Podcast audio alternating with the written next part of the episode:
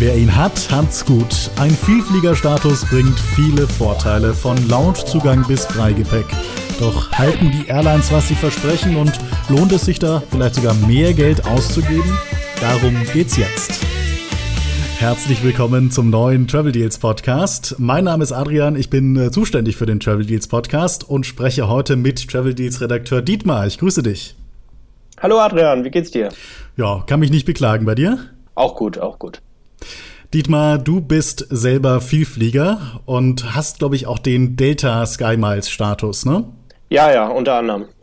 Und um Vielfliegerstatus, darum soll es ja heute auch gehen. Ähm, das Thema lohnt sich ein Vielfliegerstatus überhaupt, ähm, steht als Überschrift über diesen Podcast. Und ich glaube, diese Frage an sich kann man eigentlich relativ simpel beantworten. Ja, lohnt sich. Vorteile sind immer gut, aber lohnt es sich zum Beispiel auch extra dafür, einer bestimmten Airline oder Airline-Allianz loyal zu sein? Lohnt es sich vielleicht sogar mehr zu bezahlen? Ich gebe diese Frage einfach mal weiter an unseren Experten heute, Dietmar. Ja, das ist natürlich, wie du schon sagst, es kommt ein bisschen drauf an. Ja, natürlich, einen Status zu haben ist schön, aber es gibt natürlich auch Fälle, wo man sagt, lohnt eigentlich, wenn man richtig drüber nachdenkt, nicht so. Also zum Beispiel, wenn man immer in der Business Class fliegt, dann hat man ja alle Vorteile des Status schon fast sowieso mit drin. Klar, man wird dann ein bisschen besser behandelt, weil man einen Status hat. Aber wie gesagt, es gibt so ein paar Fälle, wo man sagt, hm, da muss man sich das wirklich überlegen, ob es äh, sich wirklich lohnt, da mehr Geld extra auszugeben, um diesen Status zu haben. Also auf das Beispiel Business Class gehen wir gleich nochmal genauer ein. Wir wollen jetzt allerdings verschiedene Vielfliegerprogramme äh, beleuchten. Ähm, ein Programm, das hatte ich gerade schon angesprochen, bei dem du auch sammelst, ist das Programm Delta Sky Miles. Delta ist ein Mitglied der Sky Team Allianz und wenn man es schafft, bei Delta einen Vielfliegerstatus ähm, zu fliegen, dann gilt der quasi bei allen Airlines der SkyTeam Allianz, also egal ob ihr mit Air France, KLM, Delta oder ähm, Czech Airlines fliegt, ihr habt quasi die gleichen oder sehr ähnliche Vorteile bei allen diesen Fluggesellschaften. Der Silberstatus, der ist ziemlich einfach zu erfliegen und bietet auch schon ziemlich viele Vorteile. Wenn wir uns den mal anschauen, äh, wie viel Geld muss ich denn ausgeben oder wie viel muss ich denn fliegen mit Delta oder mit einer SkyTeam Airline, damit ich diesen Status bekomme, Dietmar? Um diesen Silberstatus zu erreichen, muss man 25.000 Meilen fliegen. Und da geht es richtig um die Distanz, egal in welcher Klasse, aber selbst wenn man in der allerbilligsten Economy Class fliegt, dann kriegt man 100% der Distanz. Also wenn man 25.000 Meilen braucht, muss man genau diese Distanz dann erfliegen. Das ist ungefähr jetzt zweimal hin und zurück in Economy an die US-Westküste oder zum Beispiel nach Südamerika oder nach Südostasien. Das heißt, wenn man sowieso jedes Jahr zwei solche Langstreckenreisen macht, dann sollte man sich dieses Programm auf jeden Fall an, anschauen, weil dann hat man den Status automatisch und hat damit dann sehr gute Vorteile. Zum Beispiel bei allen SkyTeam-Flügen, egal mit welcher SkyTeam Airline, egal in welcher Klasse, egal welche Strecke, hat man dann immer ein Gepäckstück dabei, 23 Kilo. Wenn man das mal jetzt äh, ganz schnell hochrechnet, dann äh, spart man dadurch sehr viel Geld, weil auf Langstrecke kann, kann das gerne mal 100 Euro kosten hin und zurück, das Gepäckstück. Auch auf Kurzstrecke sind da gerne mal 50 Euro für fällig. Und wenn man jetzt sowieso diese zwei Langstrecken fliegt jedes Jahr, dann sollte man das auf jeden Fall machen, weil der Preisunterschied zwischen SkyTeam und äh, sagen wir mal der Lufthansa jetzt zum Beispiel für einen Flug nach Los Angeles ist meistens nicht sehr groß. Die Preise sind da alle sehr ähnlich.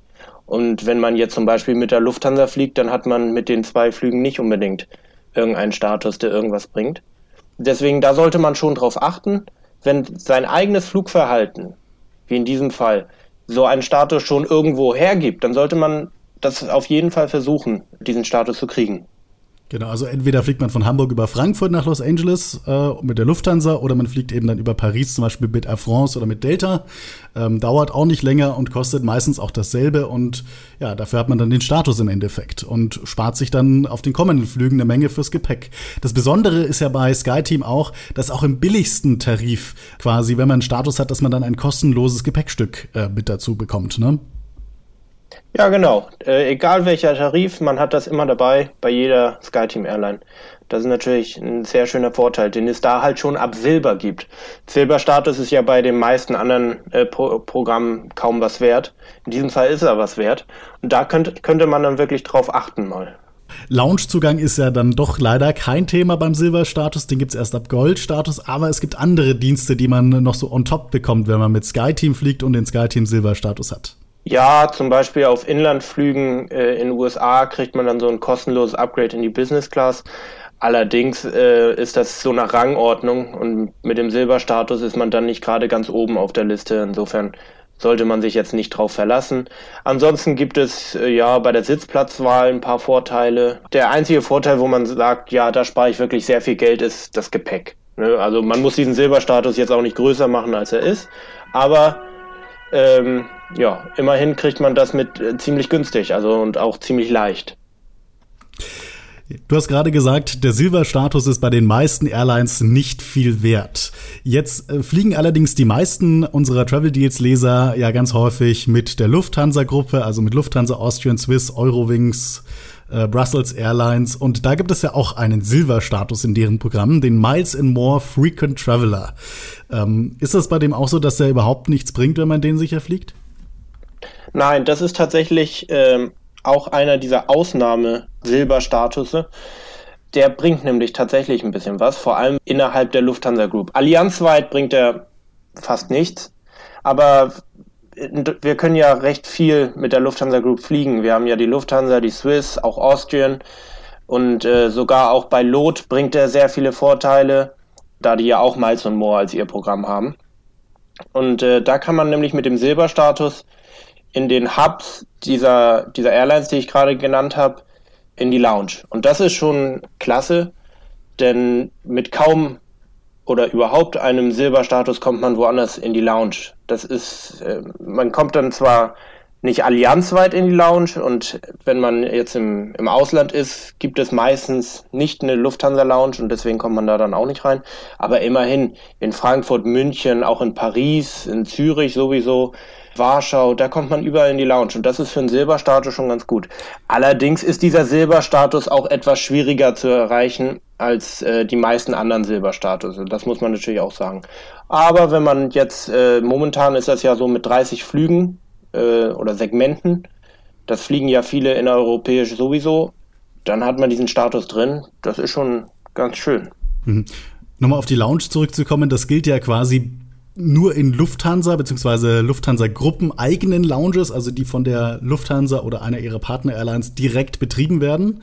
Und äh, ein anderer Punkt ist auch noch, äh, ja, dass man mit der Lufthansa-Gruppe fliegen muss. Also es muss quasi eine Miles More oder Lufthansa-Gruppen-Airline sein, damit man in die Lounge kommt. Aber immerhin, also für einen Silberstatus mit nur 30, sagen wir mal, Kurzstreckenflügen im Jahr ist das schon ja, ein durchaus netter Vorteil. Und auch Gepäck ist ja noch extra mit dabei, ne? Ja, also wenn man einen Tarif hat, der sowieso schon ein Gepäckstück beinhaltet, dann kann man noch ein zweites mitnehmen. Ist jetzt nicht der Riesenvorteil. Ist nicht so wie bei SkyTeam, dass man dann immer eins dabei hat. So schön ist das jetzt nicht. Aber immerhin bei der Lufthansa Group hat man dann ein zweites Gepäckstück, wenn man, wie gesagt, schon diesen Normaltarif mit Gepäck gebucht hat. Und das hat ja auch einen gewissen Wert, ne? Also 80 Euro auf Kurzstrecke, Intercon zwischen 90 und 250 Euro. Kommt halt ein bisschen drauf an, was für ein Typ man ist, ob man sowieso immer viel Gepäck mitnimmt und vielleicht einen zweiten Koffer braucht. Dann ist das natürlich durchaus ein interessanter Vorteil. Ja, wenn man den zweiten Koffer braucht. Aber wie viele jetzt auf der Kurzstrecke unbedingt ein zweites Gepäckstück brauchen, ne, das sind diese Sachen, die muss man jeder für sich entscheiden, ob das lohnt. Ich zum Beispiel finde, das ist ein ja, ein Vorteil, der ganz okay ist, aber kein riesiger Vorteil. Um nochmal eben kurz auf deinen äh, Kommentar zum Loungezugang zurückzukommen. Mhm. Ähm, ja, ich glaube, rein theoretisch muss man äh, mit der Lufthansa Group fliegen, aber ich habe es auch sehr oft erlebt, dass man äh, auch mit dem Starlines-Flug reinkommt. Also, ah, okay. dass ich einen Flug mit United habe und trotzdem reinkomme. Weiß ich gar nicht, wie da die offiziellen Regeln sind. Aber das ist ja dann wirklich ein, eigentlich ein netter Vorteil, muss man sagen. Und nochmal, um die, auf die Lounge zurückzukommen. Gut, es gibt natürlich auch Alternativen, wenn man jetzt unbedingt in eine Lounge rein will. Ich weiß nicht, wer von unseren äh, Zuhörern schon mal in einer Vielflieger-Lounge war. Wahrscheinlich doch der Großteil. Was gibt es denn da? Lohnt sich das, da reinzugehen? Ja, also die Lounges, die sind sehr unterschiedlich. Aber generell gibt es da ein paar Sessel, ein bisschen was zu trinken. Ähm, ja, bei manchen mehr und bei manchen weniger und ein bisschen was zu essen. Und auch da gibt es sehr große Unterschiede. Bei manchen ist es so fast ein hübsches Buffet, bei anderen ist es ein, ja, ein paar Snacks. Also es ist äh, nicht so wie der, der Mongole so oder sowas mit einem riesen Buffet oder sowas. Also so darf man sich die Lounges zumindest in, von der Lufthansa-Gruppe jetzt nicht vorstellen. Ne? Also, Nein, und äh, wenn, wenn, es gibt da auch welche, die sind ein bisschen hochwertiger in der Qualität, aber bei manchen ist es wirklich äh, ja wie ein Snack. Und ähm, da muss man sich halt auch überlegen, wie viel man dafür jetzt bereit ist, extra zu bezahlen. Ne? Gut, die Alkoholiker, die da so rumstehen, ich weiß nicht, wie viel Alkohol du normalerweise trinkst. Null. Null, okay. die haben schon einen gewissen Wert, aber man muss sich da schon sehr stark betrinken, damit sich das dann auch wieder auszahlt ähm, wenn man dafür extra Geld ausgeben will. Es gibt Lounges, die kann man sich auch einkaufen und dann zahlt man meistens so zwischen 20 und 50, 60 Euro, je nachdem, was das für eine Lounge ist. Ist in den da allermeisten. musst du schon ordentlich äh, ja, trinken, ne? Da muss man schon ordentlich trinken, damit sich das lohnt und dann ist meistens auch irgendwie ein äh, Flughafenlokal, glaube ich, die bessere Variante. Das ist ein bisschen eleganter, ein bisschen besser, die Qualität. Ja. Wenn ich, wenn ich jetzt so den Wert für eine Lufthansa Lounge eines Zutritts ähm, bemessen würde, würde ich sagen, es sind vielleicht 15 Euro oder sowas oder 20 Euro maximal für ein bisschen Leberkäse ja. und das alkoholische Getränk, was man sich dazu noch reinzieht.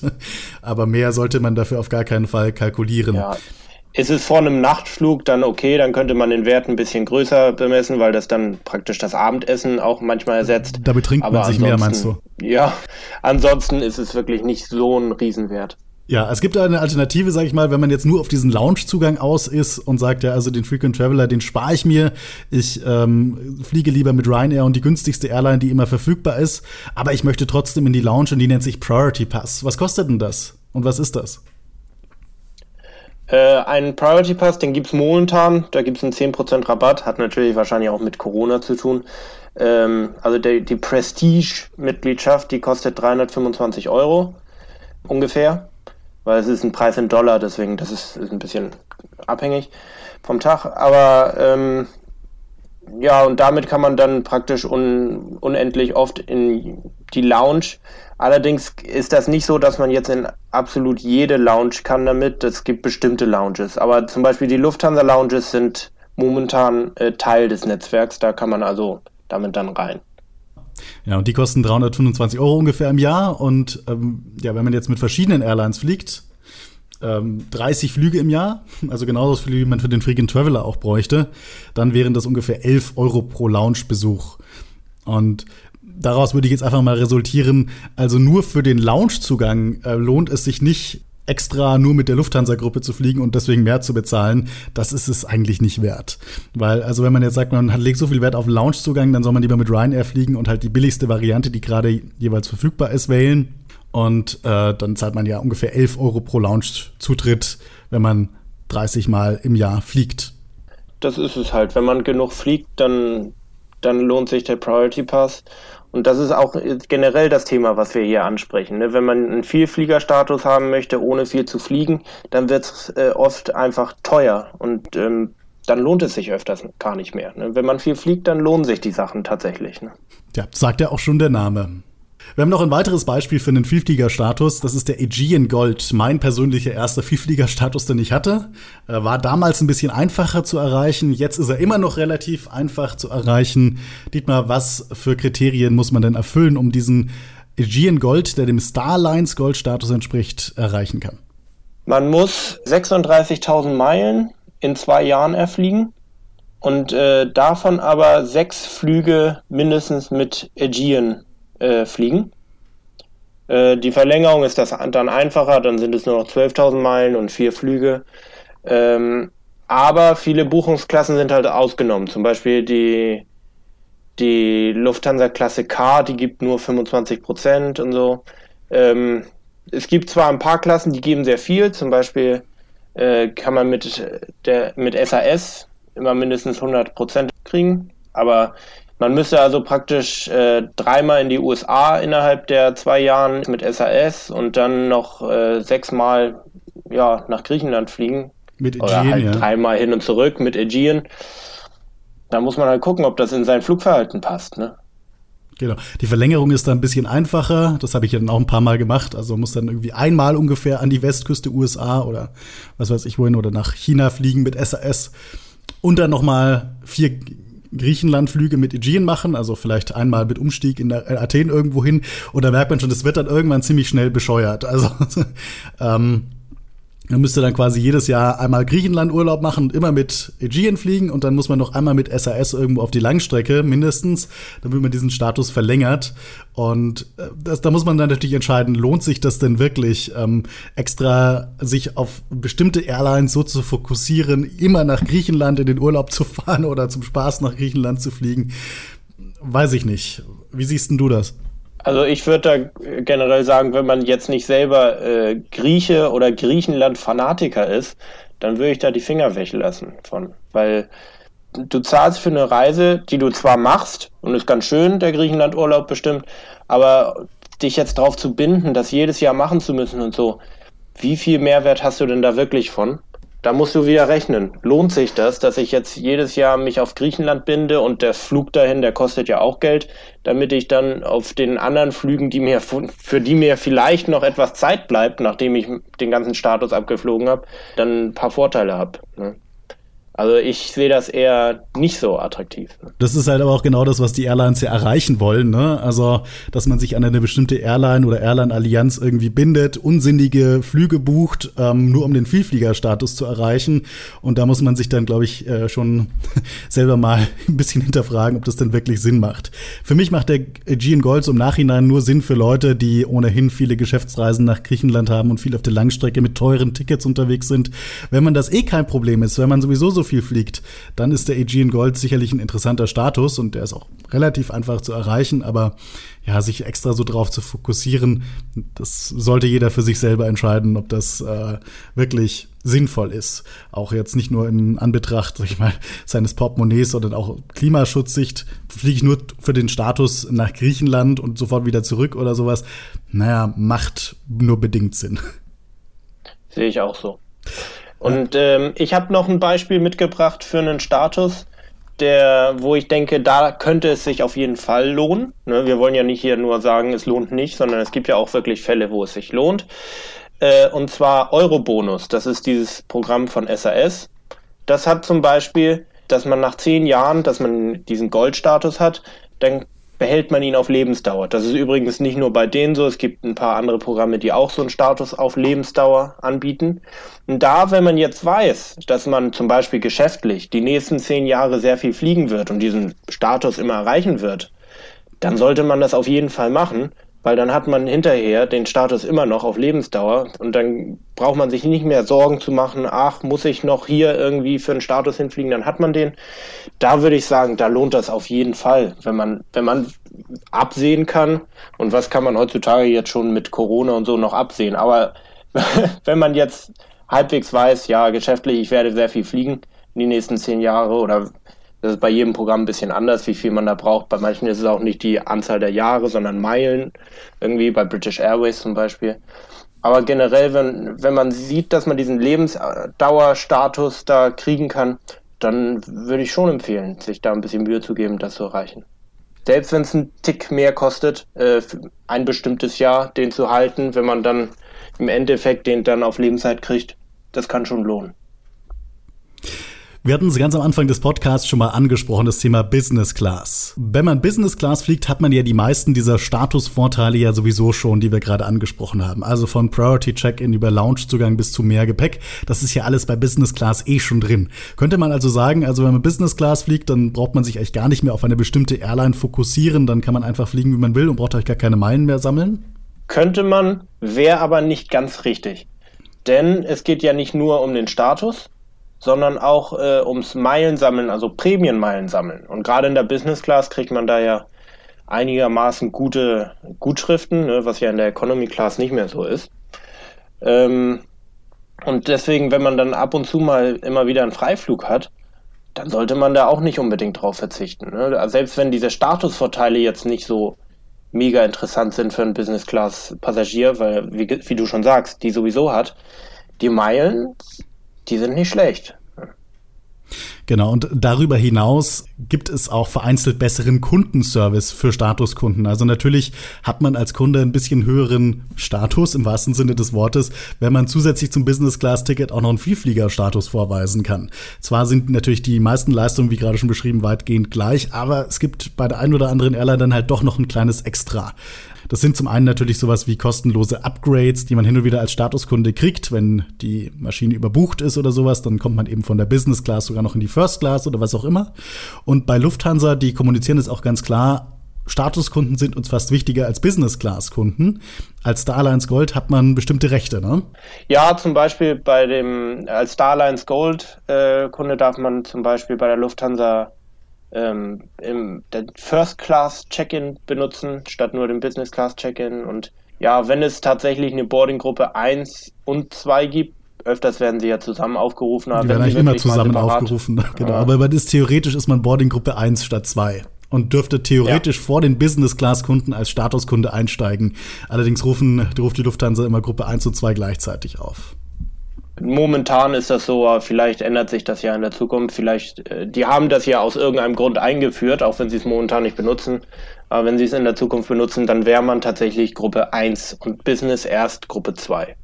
Ansonsten gibt es mehr Kulanz. Irgendwie, wenn es eine Überbuchung gibt, dann wird man geupgradet und so. Eher als Statuskunde als als Nicht-Statuskunde. Du hast ja bestimmt auch deine eigenen Erfahrungen schon gemacht ne, genau. mit deinem Status. Also ich bin Senator bei der Lufthansa, also das ist der Goldstatus, also der mittlere Status zwischen Frequent Traveler und Hon Circle. Und ähm, ja, ich hatte zum Beispiel, dass man mein Gepäck nicht mitbekommen, mitgekommen ist und es war wirklich wichtig, dass das mitkommt. Und ähm, also da hat dann der Station Manager wirklich alle Hebel in Bewegung gesetzt, rumtelefoniert und immer wieder gesagt, ja Mensch, das ist ein Senator, ähm, ist ganz wichtig, dass das jetzt kommt. Und ähm, ja, das erlebt man halt, glaube ich, als normaler Business-Class-Kunde jetzt auch nicht. Oder weiß ich nicht, man wird dann auch im Flieg Flieger hin und wieder mal begrüßt vom Pörser, der kommt dann vorbei. Herr Käsberg, darf ich Ihnen noch irgendwie einen Champagner vorbeibringen oder sowas? Auch wenn man in der Economy-Class fliegt oder auch in der Business, das kriegt man nochmal ein bisschen mehr Aufmerksamkeit. Das ist ganz nett. Du hast auch Erfahrungen gemacht, ne? Ich fliege ja eher in der Economy Class und da hat man mit dem Goldstatus natürlich äh, öfter mal, dass es vielleicht mal ein Upgrade gibt bei Überbuchungen oder man wird schon ein bisschen besser behandelt. Nicht immer, aber wenn es mal so eine kritische Situation gibt, dass ein Flug storniert wurde oder so, dann, dann wird man schon ganz schnell umgebucht, was sonst nicht immer der Fall ist. Ne? Aber ähm, wir waren ja gerade eher bei den Business Class Passagieren noch und ähm, da will ich dann auch wirklich nochmal sagen, auch wenn wir sagen, ja, sammelt trotzdem wegen den Meilen und so, da muss man auch wieder einmal denken, ähm, aber achtet auf den Preisunterschied. Also wenn jetzt man bei der Lufthansa sammelt zum Beispiel und das Lufthansa Business Class Ticket kostet und gerade in der Business Class gibt's ja dann eklatante äh, Preisunterschiede. Wenn das Business Class Ticket jetzt 2500 Euro kostet und ihr könnt mit, keine Ahnung, Katar für 1500 fliegen, ja, dann Meilen hin und her. Die 1000 Euro spart ihr euch und, und achtet dann nicht auf den Status und auf die Meilen. Ne? Wie gesagt, gerade in der Business Class können die Preisunterschiede sehr hoch sein, äh, direkt im, im Euro-Wert, vielleicht im Prozentwert, vielleicht genau wie in Economy, aber es ist halt sehr viel Geld. Und ähm, da, da muss man wirklich nochmal drauf achten. Ne? Nicht blind sammeln. Ich glaube, das kann man auch als grobes Fazit grundsätzlich so unterstreichen. Ne? Also man sollte niemals viel zu viel Geld ausgeben, nur um einen Flug zu buchen, der einem für einen Vielfliegerstatus was bringt. Ja, es gibt da auch so zwei äh, konkrete Beispiele, die ich dann nennen würde, für was man nicht machen sollte. Mhm. Das eine ist, wenn man den Status jetzt schon hat, dass man dann irgendwie über 50 Euro mehr für einen Flug mit dieser Airline dann ähm, zahlt, um die Vorteile genießen zu können. Also zum Beispiel, dass ich nach äh, Paris möchte und der Flug mit Air France kostet 80 Euro, sagen wir mal, und ich habe einen Status bei der Lufthansa und da kostet der Flug äh, 150.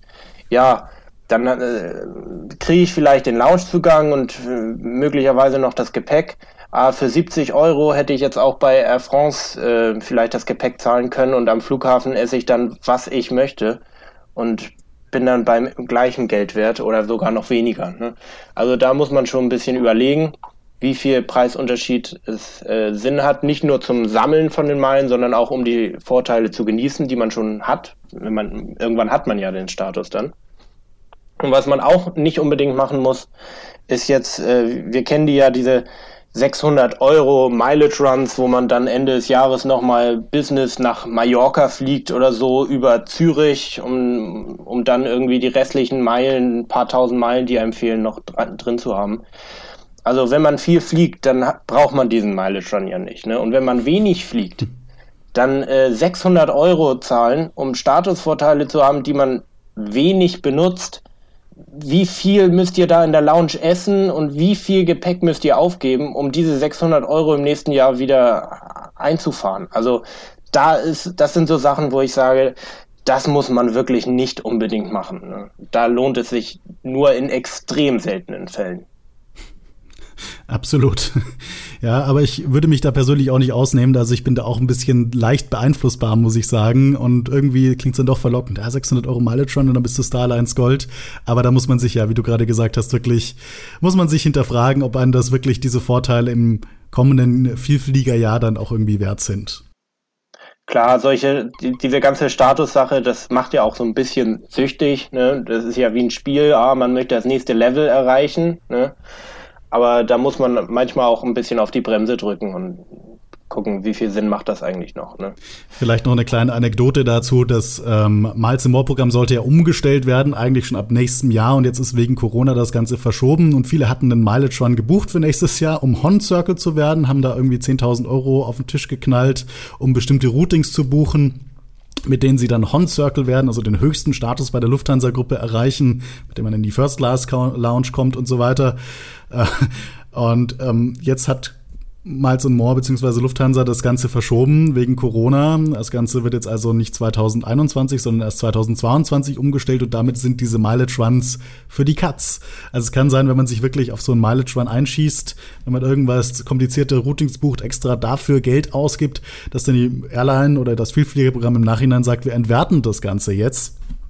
Und insofern muss man sich fragen, ob man dieses Risiko eingehen will, Mileage Run zu buchen und ob es einem das auch wirklich wert ist. Ja, und selbst ohne die Verschiebung äh, stellt sich trotzdem die Frage, ob es diese tausende Euro wert ist, um einen Jahr, weil dieser Status ist ja nicht auf Lebenszeit, ne, um ein Jahr diesen Status zu haben. Ne? das muss man wirklich selber überlegen, ob das sinnvoll ist. Ne? Dietmar, noch eine persönliche Frage an dich zum Schluss. Ähm, hast du schon mal einen Mileage Run gebucht oder hast du extra Geld dafür ausgegeben, um mit einer bestimmten Airline Statusvorteile zu genießen? Ich habe einen Mileage Run gebucht, allerdings aber immer zu Zielen, wo ich eigentlich auch hin wollte. Ne? Also insofern denke ich mal, das ist noch vertretbar. Also wenn ich jetzt, ich bin zum Beispiel irgendwie nach Buenos Aires geflogen mit Umsteigen in Istanbul, pa Bogota und Panama. Das ist nicht ansatzweise der direkteste Weg, aber, aber ich wollte nach Buenos Aires. Insofern finde ich die Umsteigerei, das war okay für den Status. Gut, und ich habe mich. Und es war auch nicht teurer. Ja, ich habe mich ehrlich gesagt schon bei beiden erwischt. Ähm, also ich habe schon unsinnige Routings gebucht, die auch ein bisschen teurer waren und ich habe auch schon extra irgendwie 30, 40 Euro mehr gezahlt, um mit einer Airline zu fliegen, die äh, bei der ich Statusvorteile habe. Ich, ich möchte jetzt auch nicht Mileage Runs äh, einfach nur schlecht heißen. Wie gesagt, man kann auch ähm, sinnvolle und vernünftige Mileage Runs machen. Zum Beispiel, wie gesagt, ich fliege sehr oft nach Argentinien, bin ja halb Argentinier und da äh, fliege ich auch öfter mit einem Stopp in den USA, was ja wieder komplett falsche Richtung ist am Anfang. Aber ich lege den Stopp dann auch so neun, zehn Stunden da ein, dann kann ich wenigstens eine Stadt erkunden auf dem Weg und habe dann mehr Meilen, zahlen nicht mehr. Insofern, ein Mileage Run kann schon in Ordnung sein. Ich möchte jetzt nicht jeden Mileage Run hier verteufeln. Es gibt auch sehr gute. Dietmar, dann bedanke ich mich vielmals für diese Informationen. Ja, es war wieder schön dabei zu sein. Wenn euch dieser Podcast gefallen hat, dann würden wir uns natürlich freuen, wenn ihr uns fünf Sterne bei iTunes verfasst und zwar Spotify abonniert und wir hören uns dann im nächsten Monat wieder am 20. September. Hoffentlich alle gesund und bis dann. Tschüss.